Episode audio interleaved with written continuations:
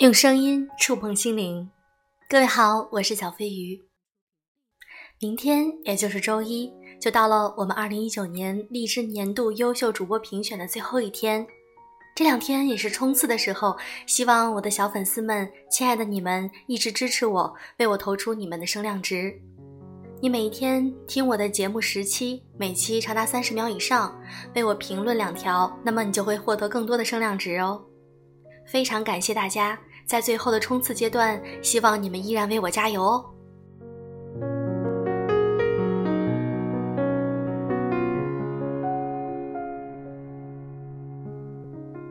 我没有安全感，一直以来我听到过很多人说这句话，包括我自己。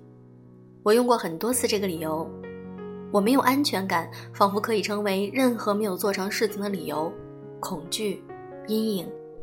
可是，当我接触了心理学，才找到了自己没有安全感的真正原因。最重要的是，它没有那么可怕。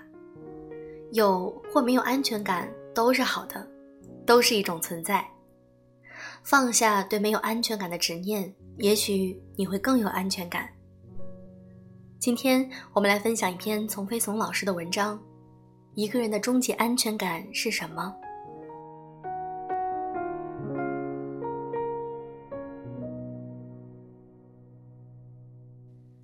安全感到底是一种什么感？有个不太专业的术语叫可获得性，是我们内心世界对可获得的评估。如果对一个人的可获得性越高，那么对这个人的安全感就较强。对于未来、理想、工作都是一个性质。例如，如果你相信只要你努力就会挣到钱的时候，钱对你来说就是可获得的，你对钱的安全感就比较强。一段恋爱关系中，怎么判断有没有安全感呢？你相信只要你发消息，他就能回；只要你打电话，他就能接；你有困难发出需求，他就能来帮你；你生病了，他一定能够第一个赶到现场。这就叫做安全感强。如果安全感很强，就有一大堆理由。他是很靠谱的，这一次不靠谱，只是个例外。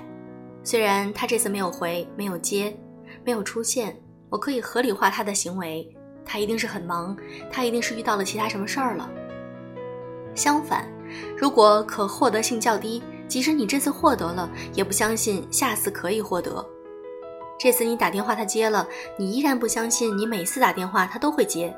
所以安全感比较低，可获得性比较低的时候呢，无论他在不在，相信程度都会低。因此。可获得性的高低其实跟客观存在没有什么关系的，它只是一个你内心的一个信念。你越独立，就越有安全感。依恋是我们敢于把自己的一部分，可能是我们的柔软脆弱、自己不能接纳的部分，甚至是生命，我们都敢交于另外一个人保护，替我们管理。所以，依恋对象又可以叫做安全基地。我不能交给你，你太随机了。反过来说，我把我内心深处的东西交给你，你却突然消失。一旦有一次交付失败，就会涉及到内心深处关于生命的恐惧。我还是个宝宝，不能独立。安全感或依恋本质是我们如何依附于对方。这种感觉实质是我还是个宝宝，不能独立，我必须依托你，把你设置成安全基地，让你来满足我、供养我、保护我。因此，对于安全感的需求，实际上也是与你的独立程度成正比的。你自身不确定自己能够创造出这一部分来，就会特别希望另外一个客体能够满足你这一部分，比如工作、金钱。如果你对于你的独立创造工作和金钱的这种能力认可度比较低的话，自己创造力比较低，你对于外在的环境要求相对来说就高很多。安全感是自我独立和依赖安全基地之间的一种合力。安全感也是自我独立和依赖安全基地之间的这样一种合力。我们把自己可获得兴趣交给自己，还是在给他人呢？交给他人，我们对于他人的依恋程度就会非常大。因此，安全感也是一种自我独立和依赖安全基地之间的这样一种合力。有没有安全感都很好，都是一种存在。很多人都会为自己没有安全感而苦恼，实际上完全没有必要。有没有安全感都很好，都是一种存在。安全感过高或者过低都会出问题，都会让你直接失去了现实检验能力。安全感过低会带给太多的限制，安全感过低就没有办法去相信他人，没有办法和别人建立深入的亲密关系。一个人扛着自己的脆弱是件很累的事儿，比如说不相信自己的能力，依赖于工作，这种某种程度上呢，限制了我们的自由，会带来太多的限制。安全感过高会看不到现实是什么，那安全感过高也会带来很多麻烦。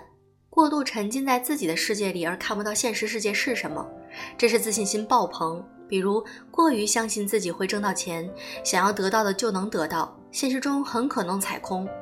如果你对于你的伴侣安全度过高，会导致这样几个结果：第一，他根本就承受不住你这种依恋。就是当你特别相信他能够给你的时候，结果有一天你才发现给不了你，那么你就踩空了。第二，你过于相信他的人品，不回微信，不接电话，晚上没回家，其实他太忙了，也许背后并不是这样，所以安全感过高未必是件好事儿。那我们怎样才能把握住这个度呢？这是人类的心理学没有答案的这部分，靠自己把握。只有一个标准，叫做现实检验能力。就是你对于这段关系的判断是否是切于现实、基于现实的，现实检验能力怎么判断呢？不知道，看情况，没有标准。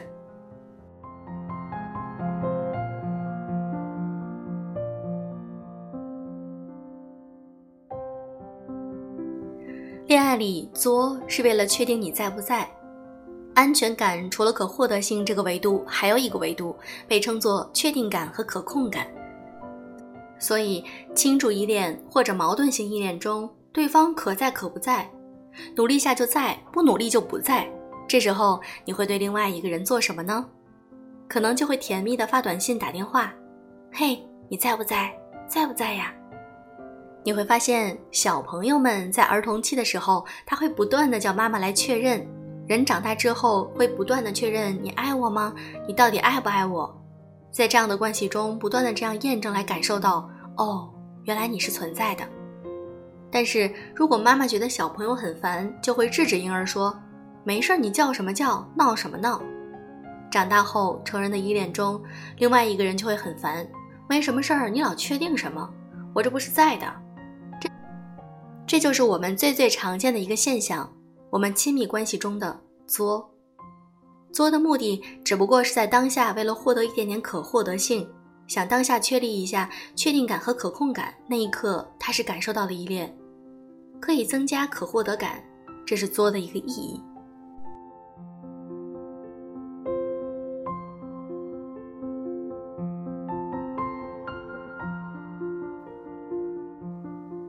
我们该如何增加自己的安全感呢？妈妈不能随时回应你，这是童年创伤。但伴侣并不是你妈，伴侣一直都在，请不要把妈妈的失误转移到伴侣身上。睁开眼，不是所有的过马路都会被车撞死。最最重要的一个步骤是睁开你的眼睛，看看这个现实的世界。在你婴儿期的时候，妈妈不能随时响应你，是妈妈的错，不是你伴侣的错。她并不能像你当年妈妈一样随机性的出现。当然了，这也不是你妈妈的错，你妈妈也可能没有这个能力、意识或者时间全身心的照顾你。我们不去迁怒妈妈，更不能迁怒伴侣。如果小时候你被车撞过，你可能长大后害怕过马路。当然，以后需要长大后睁开双眼看看，不是所有过马路都会可能被车撞，并不是可能被车撞就从此不再敢过马路。决定冒险或者认怂，拉远自己与他人的距离。冒险，用新的认知代替固有思维。举例来说，你走路的时候，你是喜欢抬着头还是低着头走路呢？低着头走路好处有很多，最大的好处就是不用被磕着绊着，不容易摔倒。那抬着头走路呢，安全感就会低点了，因为你看不到你的脚下到底有什么，你只能看远方，但可能风景更美。当然，你也可以选择认怂吧，拉远你跟他的距离。既然不相信他，就不要靠近他。好好的保护好自己就行了。你要么往安全型依恋方向走，要么往回避型依恋方向走。始终停留在这种倾注型、矛盾型的依恋里，还是很折磨人的。虽然不是你的错，但发生在你身上还是要你来负责。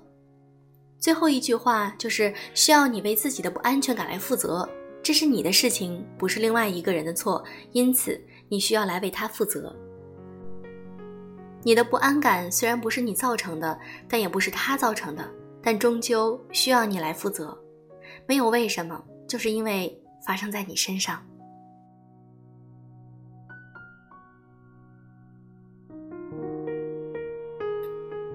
亲爱的你们，听了这期节目之后，有没有反思过自己有没有缺乏安全感？那最终的原因可能是要从自己的内心中去寻找答案。